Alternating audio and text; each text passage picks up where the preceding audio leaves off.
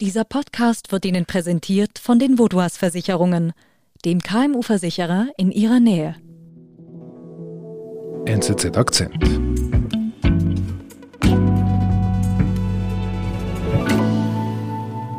Ich bin Nicole Anlecker. Ich arbeite bei der NZZ, war mehrere Jahre Korrespondentin in Lateinamerika, mhm. also habe in Rio gewohnt. Mhm. Das waren turbulente Zeiten, wurde Jair Bolsonaro zum Präsidenten gewählt. Mhm. Bolsonaro ist ein Mann, der für einen rechtsnationalistischen Kurs steht.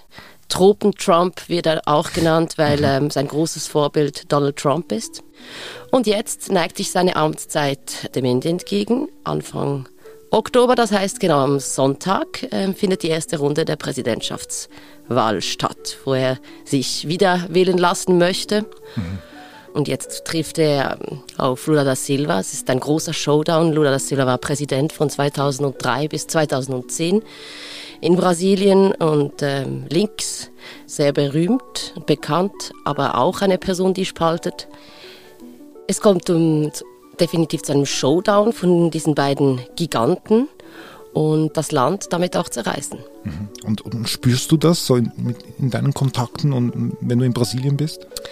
Ja, das, das spürt man stark. Das spürt man. Ähm, es gibt Familien, die kaum mehr miteinander reden, die ich kenne. Mhm. Oder einfach wie Regeln aufgestellt haben. Wir sprechen nicht über Politik, wenn wir zusammen sind. Es hat so viel Streit gegeben. Man merkt auch, wenn man mit einem Bolsonaristen oder einem Lulisten spricht, wird immer sehr schlecht gerade direkt über den anderen gesprochen. Also es ist äh, alles ist sehr emotional aufgebracht und ich frage mich, was verbindet die Brasilianer eigentlich überhaupt noch? Um das herauszufinden, reist Nicole Andiker vor den Präsidentschaftswahlen nach Brasilien. Sie will die beiden verfeindeten Lager an einen Tisch bringen und reden.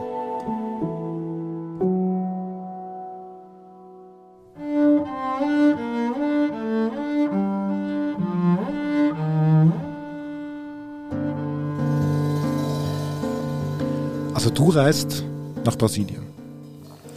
Genau, mich beschäftigt äh, diese Frage der Zerrissenheit äh, in diesem Land, zu dem ich eine tiefe Verbindung habe, weil ich mhm. lange da gelebt habe, weil ich viele Leute da kenne, die mir nahestehen. Mhm. Und ich wollte herausfinden, eben genau, was es denn noch ist, was sie zusammenhält oder ob es denn gar nichts mehr gibt. Gibt es etwas?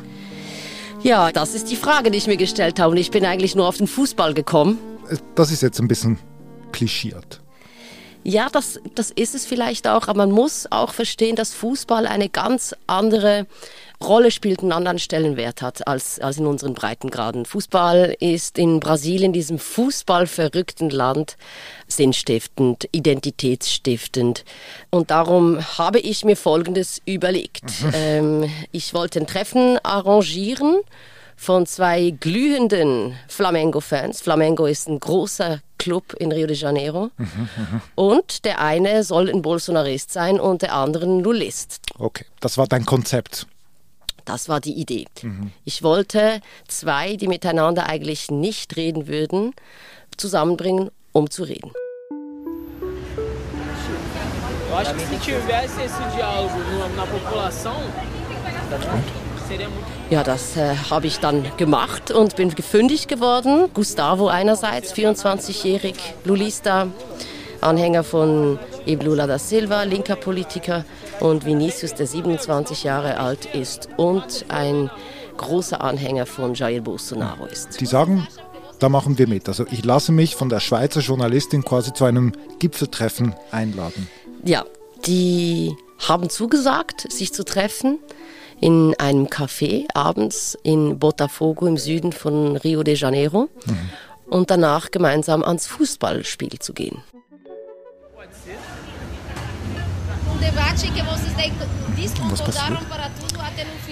18 Uhr abends Verkehr, beide kommen angerannt von der Arbeit.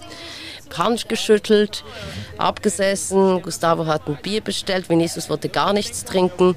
Und die Stimmung so? Die Stimmung war in dem Moment noch relativ abgekühlt, aber jetzt nicht irgendwie negativ böse oder so. Es war einfach so, so ein bisschen fremd, würde ich das jetzt mal beschreiben. Aber beide sehr, sagen wir mal so, anständig. Mhm. Und warum hast du genau die ausgewählt? Ja, interessant ist, dass die beiden Jungs sehr viele Parallelen haben. Sie sind fast im gleichen Alter, sie kommen beide aus berüchtigten Favelas in Rio. Armut, Gewalt ist für sie mit etwas, mit dem sie aufgewachsen sind. Beide sind nicht weiß. Mhm. Beide wohnen nicht mehr heute in der Favela. Mhm. Und beide sind große Familienmenschen. Beide machen die gleiche Kampfsportart, Jiu-Jitsu. Mhm. Und beide sind eben Flamengo-Fans. Aber trotz dieser Gemeinsamkeiten die haben gegensätzlichste politische Ansichten. Absolut. Und was redet ihr denn miteinander? Ja, zuerst sprechen wir über die aktuellen Umfragewerte.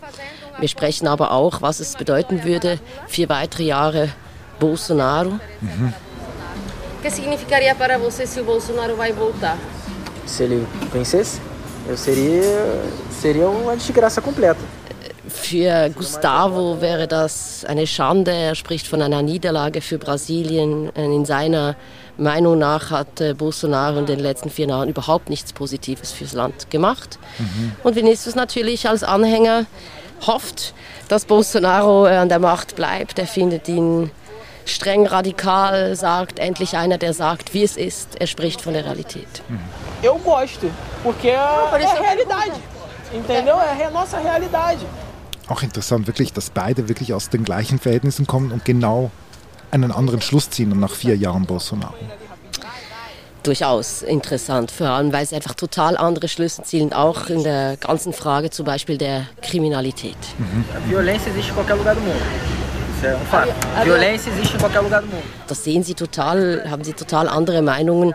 Gustavo ist da absolut überzeugt, dass Kriminalität eine Folge fehlender Chancen ist. Äh, Zugang zum Arbeitsmarkt, ähm, Schulbildung, dass man in die Kriminalität reinrutscht, weil man keinen Job hat. Eine sehr sozialdemokratische Haltung, könnte man fast sagen. Genau, eine linke, eine mhm. linkere Haltung. Vinicius ist überhaupt nicht einverstanden und er sagt, kriminell zu sein, das ist eine Wahl, die jeder trifft. Es ist nicht ein Hineinrutschen. Okay, also er sieht keine, er sieht keine gesellschaftliche Schuld dahinter. Nein. Und, und genau deshalb, weil er auch glaubt, dass es eine Wahl ist, unterstützt er Bolsonaro, der findet, dass man mit harter Hand gegen Kriminelle vorgehen möchte. Das Interessante ist, er spricht ja dann auch immer von sich selbst und sagt, ich bin schwarz, ich bin aus einer Favela, ich komme aus einem gewalttätigen Umfeld und ich habe die Wahl getroffen, nicht kriminell zu sein.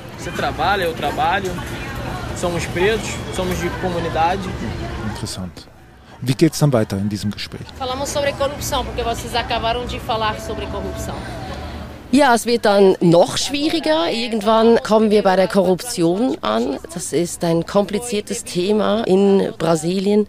Bolsonaro muss man kurz reinschieben, hat vor vier Jahren unter anderem die Wahl gewonnen, weil er sich als Korruptionsjäger äh, mhm. präsentierte. Okay.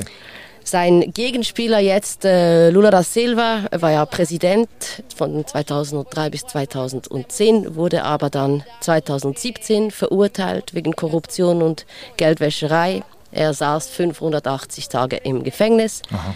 Letzten Frühling wurde sein Urteil annulliert mhm. äh, von einem Richter.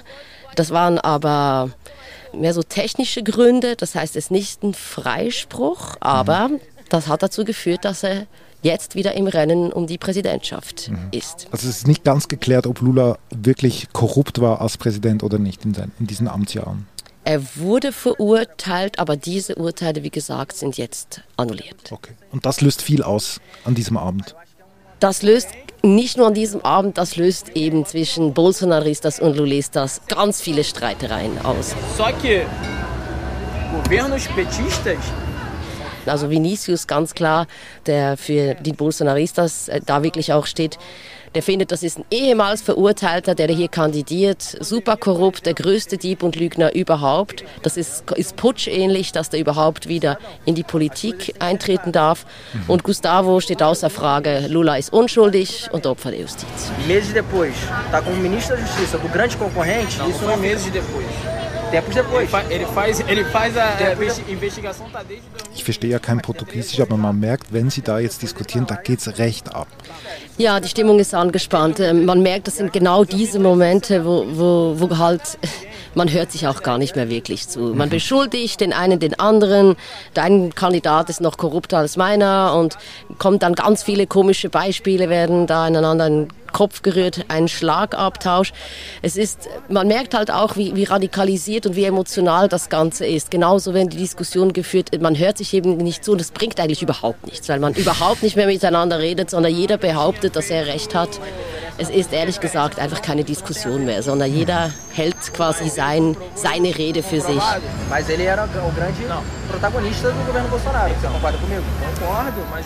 Und ich stelle mir vor, du bist da irgendwie in der Mitte, oder? Die Journalistin aus der Schweiz. Ja, ich äh, habe die dann schon einen Moment reden lassen, habe dann aber auch gemerkt, erstens mal bringt es nichts und zweitens mal habe ich jetzt auch nicht irgendwie wahnsinnig Lust, dass es jetzt ähm, irgendwie noch ausarten mhm. könnte mhm. und habe dann wirklich so moderationstechnisch quasi gesagt, so jetzt ist mal gut. Ich glaube, okay. es ist mal Themenwechsel, wir reden über was Schönes und das ist für die beiden natürlich der Fußball. Mhm. Wir sind gleich zurück. Immer mehr Unternehmen werden Opfer von Virusattacken oder Hackerangriffen. Damit solche Zwischenfälle ihr Unternehmen nicht lahmlegen, sind Sie und Ihre Kunden mit der Cyber- und Datenschutzdeckung der Vaudois gegen diese unsichtbaren Risiken geschützt. Zusätzlich zur Deckung erhalten Sie bei einer Cyberattacke kostenlos und rund um die Uhr Unterstützung von der Vaudois.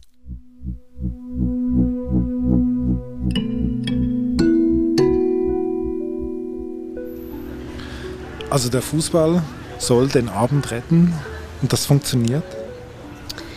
Ja, das ist unglaublich, wie gut dass das funktioniert hat. Also die erste Frage war, was ist euer Lieblingsspieler? Und äh, zufällig war, dass beide denselben Lieblingsspieler hatten.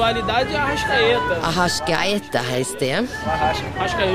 Und ich habe dann wirklich nachgefragt, was findet wirklich denselben Spieler den besten, warum? Und dann haben sie quasi die Sätze voneinander fertig gemacht. Wie toll der ist und wie wahnsinnig gut und Topspieler und der würde halt nicht so viel reden, sondern tun. Die ganze Körperhaltung, alles war anders man hat dann darüber geredet, wo sie dann sitzen und wo stehen sie normalerweise im Stadion und die Preise sind wahnsinnig ähm, hochgegangen und welchem, welchem Fanclub warst du denn und kannst du dich erinnern, dieser Wahnsinnspass, den der Spieler dann und dann gemacht hat. Ja, war halt wie so das Thema, das machen die halt beide. Não joga, acabou Não tivesse roubado aquela bola em 2019. Ja, dann haben wir noch ein bisschen diskutiert weiter und ähm, haben dann aber entschieden, wir gehen jetzt zum Fußballspiel und sind nach, ins Maracana gefahren. Und das Stadion, das Riesenstadion. Das riesen, wahnsinnig monumentale, super ausverkauft, 68.000 Zuschauer. Mhm. Welches Spiel? Das war Flamengo, eben ihre Mannschaft gegen Corinthians. Und ähm, das ist eigentlich Rio, die Heimmannschaft von Rio Flamengo gegen São Paulo. Mhm. Also ein richtiger Klassiker ein richtiger Klassiker. Es war Viertelfinal der Copa Libertadores. Das ist quasi die Champions League Südamerikas. Das ist eine große Wichtigkeit natürlich. Mhm. Wir kamen da in dieses Maracana. Das war wild. Das war irgendwie, da irgendwie Tränengas wurde auch eingesetzt vorhin. Alles rot-schwarz natürlich, die Heimmannschaft, 68.000 Zuschauer. Mhm. Und äh, die beiden Jungs sind dann da auf so so Klappstühle gestanden, also sitzt da auch keiner im Stadion, sondern auf den Klappstühlen stehen, mhm. ähm, während 90 Minuten tatsächlich und ähm, haben da dieses Spiel quasi mitverfolgt, super nervös, mhm. wie das halt so ist, wenn man gemeinsam einem Fußballspiel ist. Mhm. Und dann 52. Minute fällt endlich das erlösende Tor. Pedro von Flamengo macht das 1 zu 0. Mhm. Kann man sich vorstellen, wenn 68.000 Leute und 95 Prozent davon sind Flamengo-Fans, wie sich das anfühlt und alle schreien und kreischen, auch äh, Vinicius und Gustavo. Sie sind sich aber interessanterweise nicht in die Arme gefallen. Mhm. Man hat sich so einen Hip gegeben und Fäuste und großartig, aber man hat sich kaum angefasst. Also interessant. Also die ganze Emotion kommt raus. 1 zu 0 vom Lieblingsclub und doch herrscht eine gewisse Kontrolle. Absolut, das hat man, hat man gemerkt. Das ist irgendwie die Nähe, die Nähe, die war nicht da. Das, man, das Vertrauen, sich da irgendwie, das war nicht da. Interessant.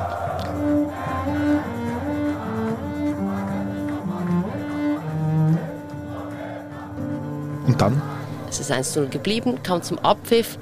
Auch da, man hat sich gefreut, aber ist sich nicht äh, irgendwie physisch da näher gekommen. Und wir saßen dann irgendwann in der Metro nach Mitternacht. Die war halb leer, lustigerweise. Sind in Richtung Botafogo gefahren, von Maracanã. Und die sind dann aber auch nicht nebeneinander abgesetzt. Das fand ich irgendwie schon mal speziell. Das sind so Sitzreihen, die, die sitzen sich gegenüber. Okay. Und der eine war auf der einen Seite und der andere schräg auf der anderen Seite. Mhm. Also schön, ziemlich distanziert. Ziemlich distanziert und die haben eigentlich auch nicht miteinander gesprochen. So Gustav hat ein bisschen mit mir gesprochen, aber eigentlich total stille. Handy angeguckt. Vinicius dann irgendwann mal so, hatte dann so total euphorisch gesagt, er ging jetzt heim und würde sich jetzt das ganze Spiel nochmals angucken und das ist ein Ritual und dann fing irgendwie dann Vinicius an zu lachen und fand, ja, ich schaue mir all die besten Momente jedes Mal wieder an, auch das ist mein Ritual. Und dann sagten sie wieder nichts mehr. Mhm. Also auch jetzt wieder Politik kein Thema, aber diese 90 Minuten gemeinsam Fußball schauen, das hat irgendwie nicht verbinden können. Ich glaube, Fußball hat verbinden können, situativ oder punktuell. Es ist ein punktueller Moment gewesen, wo sie, ich habe wieder das Gefühl, Eskapismus, man geht zusammen in den Tunnel, erlebt diesen Moment, redet drüber, findet es großartig, vergisst alles andere und wenn das vorbei ist, hat man sich eigentlich einfach nichts mehr zu sagen. Mhm. Und ich glaube auch, das widerspiegelt wahrscheinlich die Realität. Es ist, man kann nicht zwei Menschen, die so anderer Meinung sind oder eine Gesellschaft, die so gespalten ist, einfach alles so einfach kitten. Das geht für Momente, aber das geht nicht grundsätzlich. Mhm. Also der Graben ist zu tief. Der Graben ist zu tief, ja.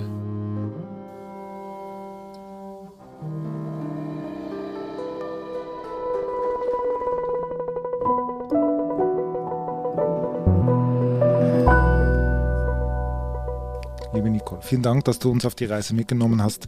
Es gab wunderschöne Fotos, ein sehr großer Artikel, der kommt natürlich zu uns in die Show Notes. Registriert euch doch bei nsz.ch und dann könnt ihr das alles anschauen. Vielen Dank. Vielen Dank.